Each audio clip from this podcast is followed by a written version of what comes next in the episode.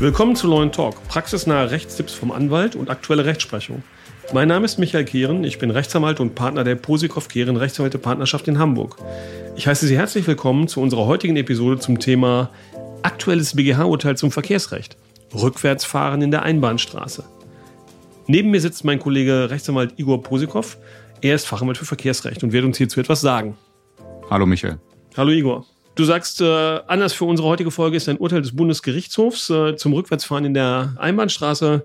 Was war denn die Kernfrage, mit der sich das Gericht zu befassen hatte? Ich habe heute ein Urteil mitgebracht, und zwar ein relativ aktuelles. Das ist das Urteil des BGH vom 10.10.2023. Wer es nachlesen möchte, kann das genauso bei Google eingeben und äh, wird wahrscheinlich dann das richtige Urteil direkt oben finden. Ähm, ich würde einmal den Sachverhalt kurz schildern. Der ist allerdings stark verkürzt, weil die Sache ein klein wenig komplexer war. Auch die rechtlichen Ausführungen, da gehen wir jetzt erstmal nur auf das Rückwärtsfahren der Einbahnstraße ein, weil da das Gericht oder die Gerichte, die damit sich zu befassen hatten, noch andere Erwägungen, äh, rechtliche Erwägungen und Ausführungen getätigt haben. Das muss jetzt aber nicht im Detail besprochen werden. So, der Sachverhalt war wie folgt. Ähm, wir haben eine einspurige Einbahnstraße und der Kläger, da muss man sich ganz genau einmal vorstellen, wie, äh, wie der sozusagen in dieses Geschehen eingebunden war. Der stand frontal in einer Einfahrt ja, so dass er natürlich nur die Möglichkeit hatte, rückwärts rauszurangieren, um in der Einbahnstraße dann nach vorne rausfahren zu können. So und der Beklagte oder die Beklagte, das weiß ich jetzt nicht genau, äh, ist mit dem Pkw in ganz, ganz regulär in die richtige Fahrtrichtung die Einbahnstraße entlang gefahren und an der Grundstückszufahrt, wo der Kläger stand, vorbeigefahren. So, plötzlich ist da anscheinend irgendjemand rausgefahren auf der linken Seite der Einbahnstraße. Da ist anscheinend eine Parklücke frei geworden oder ähnliches, so dass die Beklagte dann hielt, ungefähr auf Höhe dieser Einfahrt und zurücksetzte, um der Person, die da jetzt links rausgefahren ist aus der Parklücke, Platz zu machen. Der Kläger, also derjenige, der in der Einfahrt stand, begann rückwärts zu fahren, um aus dieser Einfahrt herauszufahren. Und währenddessen fuhr, wie ich gerade gesagt habe, auch die Beklagte rückwärts, um Platz zu machen, äh, demjenigen, der gerade die Parklücke freigemacht hat. Und da kam es zur Kollision. So, ich hoffe, das kann man gut verstehen. Also sprich, beide sind rückwärts gefahren die Person, die ähm, die Einbahnstraße schon entlang fuhr, die ist einfach rückwärts gefahren, um die Parklücke, ähm, um Platz zu machen für denjenigen, der aus der Parklücke fährt und der in der Einfahrt ist einfach aus der Einfahrt rückwärts rausgefahren. Und so kam es zur Kollision. Relativ einfaches Geschehen, führte allerdings zu einer komplexen rechtlichen Bewertung und zwar äh, wand sich der Kläger dann an die Versicherung des Beklagten und wollte seine Schäden ersetzt haben. Die Versicherung zahlte allerdings nur 40 Prozent und erklärte, dass die überwiegende Haftung bei demjenigen eben liegt, der aus der Ausfahrt rückwärts herausfährt, denn er hat aus irgendwelchen Gründen eben die Verantwortung dafür. Was die Versicherung da genau gesagt hat, das wissen wir nicht. Das ergibt sich aus dem Urteil letztendlich nicht. Und deine ursprüngliche Frage, womit sich das Gericht jetzt ursprünglich zu befassen hatte, mit welcher Kernfrage, ähm, war im Ergebnis das, das Verkehrszeichen, das Verkehrsschild der Einbahnstraße. Ähm, findet man in der Anlage zur STVO, und zwar der, die Anlage 2. Und dort ist aufgeführt unter Geboten, unter diesem Schild, das ist das Schild 220, ähm, wer ein Fahrzeug führt, darf die Einbahnstraße nur in Richtung des Pfeils befahren. So, und das war der Dreh- und Angelpunkt für diese Entscheidung, die dann doch relativ klar am Ende ausgefallen ist, aber machen wir das einmal Step by Step. So, die Hauptproblematik war jetzt eben das Rückwärtsfahren aus der Ausfahrt. So. Das Rückwärtsfahren aus der Einfahrt könnte im Ergebnis einen Verstoß gegen Paragraph 10 StVO, StVO darstellen, ähm, da Vorfahrt des auf der Fahrbahn rückwärts fahrenden, also des Beklagten, missachtet wurde. So ebenso haftet der Beklagte, der unvorsichtig rückwärts fuhr. Das sind jetzt sozusagen die gegensätzlichen Positionen, die hier eine Rolle spielen. Und das erstinstanzliche Gericht, welches hier jetzt nicht bekannt ist, das ist auch relativ egal, ähm, das nahm ebenfalls eine Haftungsverteilung vor und wägte eben diese beiden Positionen ab und kam aber zu dem Ergebnis, dass derjenige, der in der Einbahnstraße rückwärts gefahren ist, also der Beklagte, dass er die volle Haftung trägt. Die Begründung dafür, die das Gericht herangezogen hat, die kennen wir nicht, aber wir vermuten, dass es wohl einfach nur den Wortlaut dieses Gebotes ähm, aus der StVO zum Verkehrsschild genommen hat und gesagt hat, okay, da steht ganz eindeutig drin, man kann nur in Richtung des Pfeils fahren, derjenige, der rückwärts fährt, also entgegen der vorgegebenen Richtung der Einbahnstraße, der haftet eben voll. Vielleicht erklärst du uns noch mal kurz, was unter dem Begriff Haftungsverteilung genau zu verstehen ist. Ja, das mache ich gerne. Da brauchen wir auf jeden Fall diesen Exkurs. Aus, weil die Haftungsverteilung eigentlich so immer die Kernfrage ist bei einem Verkehrsunfall, ähm, wer wie haftet und zu welchem Anteil. So und ähm, die Gerichte prüfen normalerweise, das machen wir Anwälte natürlich auch und auch die Versicherer, mit denen wir uns regelmäßig streiten.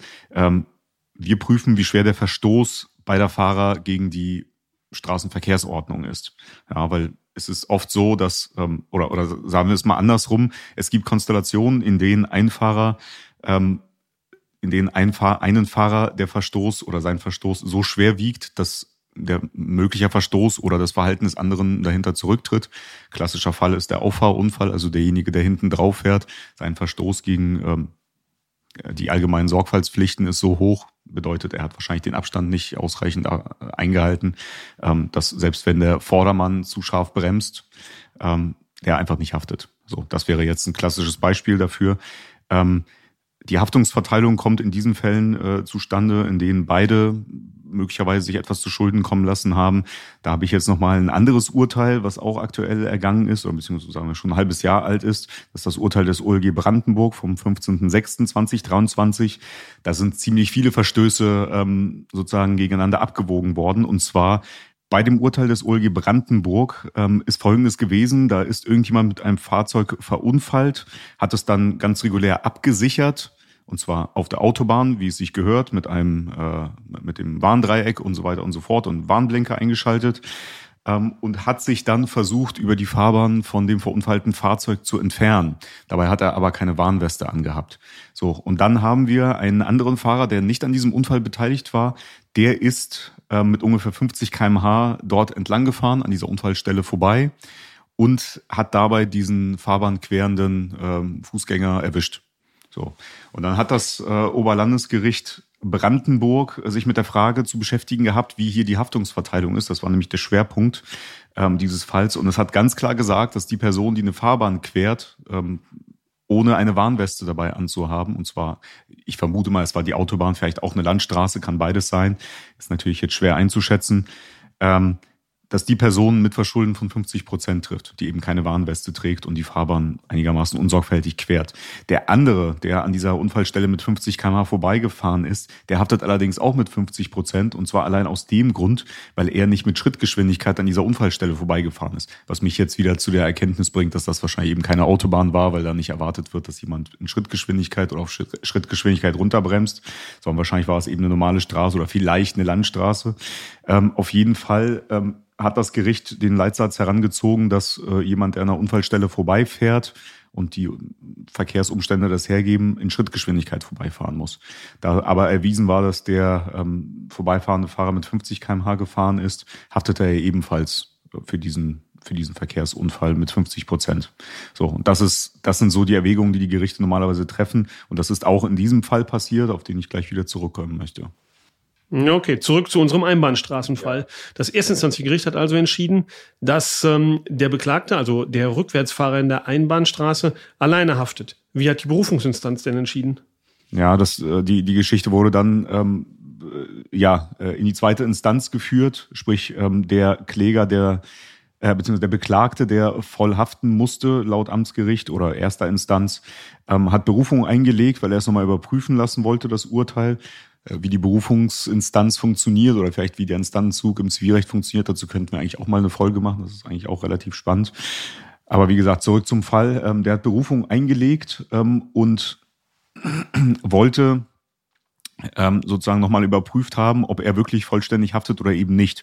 Und das Berufungsgericht hat dann argumentiert, dass der fließende Verkehr aber Vorrang hat vor dem Verkehr, der eben aus einer Ausfahrt kommt oder wie auch immer. Bedeutet, fließender Verkehr, egal ob vorwärts, rückwärts gefahren, wie auch immer, ähm, hat grundsätzlich Vorrang. Und derjenige, der aus der Ausfahrt rückwärts herausgefahren ist, der muss immer damit rechnen, dass eben im fließenden Verkehr einer eben von links oder von rechts, eben rückwärts fahrend oder vorwärts fahrend, an ihm vorbeifährt. Und die muss er alle durchlassen. Deswegen hat das Berufungsgericht zusätzlich noch ausgeführt, dass ähm, dieses Zurücksetzen, um die Parklücke noch mitzunehmen, das heißt denjenigen, der da rausgefahren ist, nochmal herauszulassen und dann selbst reinzufahren, dass das eigentlich noch zu dem Park- oder Einparkvorgang hinzuzuziehen ist oder hinzuzuzählen ist, so dass eben Verstoß gegen dieses Gebot des Einbahnstraßenschilds nicht angenommen werden kann. Die zweite Instanz führte dazu, ausdrücklich aus, das Rückwärtsfahren sei jedoch eine Behelfsmaßnahme und daher auf Einbahnstraßen auf kurzer Strecke zulässig. Diese Begründung war jetzt der Dreh- und Angelpunkt für die Entscheidung des BGH, über die wir jetzt hier gleich sprechen möchten. Was genau hatte der BGH denn zu beanstanden? Also, der BGH stellte erstmal richtig, dass das Rückwärtsfahren in der Einbahnstraße unzulässig ist, wie sich das eben aus der Beschreibung des Verkehrsschildes ergibt. Ähm, es liegt grundsätzlich ein Verstoß gegen das genannte Gebot des Vorschriftzeichens vor. Dies entspricht auch schon der älteren Rechtsprechung des OLG Düsseldorf, OLG Karlsruhe. Darauf hat sich der BGH auch bezogen, da es auch Urteile in der Vergangenheit gab, ähm, die mit ähnlichen Fällen sich befasst haben, die auch ganz klar gesagt haben, rückwärtsfahrende Einbahnstraße ist nicht drin. So, und jetzt kommen wir zu dem Ratschlag, den wir auch unseren Zuhörern geben können, ähm, den wir aus diesem Urteil sozusagen herausdestillieren konnten. Und zwar stellte der BGH ausdrücklich klar. Als Ausnahme in der Einbahnstraße darf man unmittelbar rückwärts einparken, das heißt einfach rückwärts rangieren, um in eine Parklücke reinzufahren. Das zählt noch nicht als entgegen der Einbahnstraßenrichtung fahren und ähm, rückwärtiges Ausfahren aus einem Grundstücks äh, aus einer Grundstückseinfahrt ist auch zulässig, so wie unser Kläger das eben gemacht hat. Beide Maßnahmen sind zulässig, alles darüber hinausgehende ist nicht mehr zulässig. Bedeutet auch, dass in diesem Fall der Beklagte, der rückwärts gefahren ist, und zwar einige Meter rückwärts gefahren ist, um ähm, Platz zu machen für den herausfahrenden, Parkenden, ähm, dass dieses Verhalten unzulässig war in diesem Zusammenhang. Der BGH führte dann in diesem Zusammenhang aus, dass derjenige, der aus der Ausfahrt herausgefahren ist, ähm, und zwar rückwärts, eben keinen Verstoß gegen Paragraph 10 StVO begangen hat. Ähm, denn aus der Ausfahrt rückwärts herausfahren ist jedenfalls zulässig, aufgrund der oben genannten Argumentation. Der BGH hob dann also das Urteil des Berufungsgerichts auf und gab die Sache dann zur erneuten Verhandlung zurück an das Berufungsgericht. Ähm, eine endgültige Entscheidung steht da aber noch aus, aber das äh, Berufungsgericht wird natürlich dann diese Erwägungen zugrunde legen müssen für die weitere Entscheidung der Angelegenheit. Gern können wir nochmal, wenn es dann eine endgültige Entscheidung des Berufungsgerichts nochmal gibt, äh, hierzu nochmal eine kurze gesonderte Folge machen. Was können wir aus der Entscheidung des BGH zusammenfassend mitnehmen? Ja, also an sich das, was ich gerade gesagt habe, ähm, rückwärtsfahren in der Einbahnstraße ist eindeutig unzulässig. Ja, ähm, das stellte der BGH jedenfalls klar, ähm, außer man parkt direkt rückwärts ein oder fährt aus einer Einfahrt rückwärts heraus. Eine Sache ist wichtig zu beachten, das verwechseln nämlich viele, auch viele, die hier anrufen. Ähm, dass der BGH jetzt gesagt hat, dass es eine unzulässige Maßnahme in Anführungsstrichen ist, bedeutet nicht, dass man dafür ordnungsrechtlich oder strafrechtlich belangt wird, wenn man rückwärts in einer Einbahnstraße fährt. Es kann durchaus passieren, dass man Bußgeld bekommt, das eine Ordnungswidrigkeit darstellen kann. Der BGH hat sich hier nur damit befasst, wie es zivilrechtlich zu behandeln ist. Das bedeutet, ähm, dass man einfach die überwiegende Haftung trägt oder die vollständige Haftung, wenn es zu einer Kollision kommt, wenn man dann rückwärts in einer Einbahnstraße fährt und einen Unfall verursacht. Alles klar. Danke für deine informativen Ausführungen. Ähm, wenn Sie ein Problem zu unserem Thema Rückwärtsfahren in der Einbahnstraße haben, können Sie sich gerne bei uns melden. Im Übrigen freuen wir uns, wenn Sie den Podcast in Ihrer Podcast-App abonnieren und uns äh, eine gute Bewertung zukommen lassen. Ähm, welche Themen interessieren Sie noch? Schreiben Sie uns dazu gerne eine E-Mail an kontakt@lawandtalk.de. Vielen Dank, dass Sie diese Folge angehört haben. Wir hören uns in der nächsten Folge. Bis gleich. Bis gleich.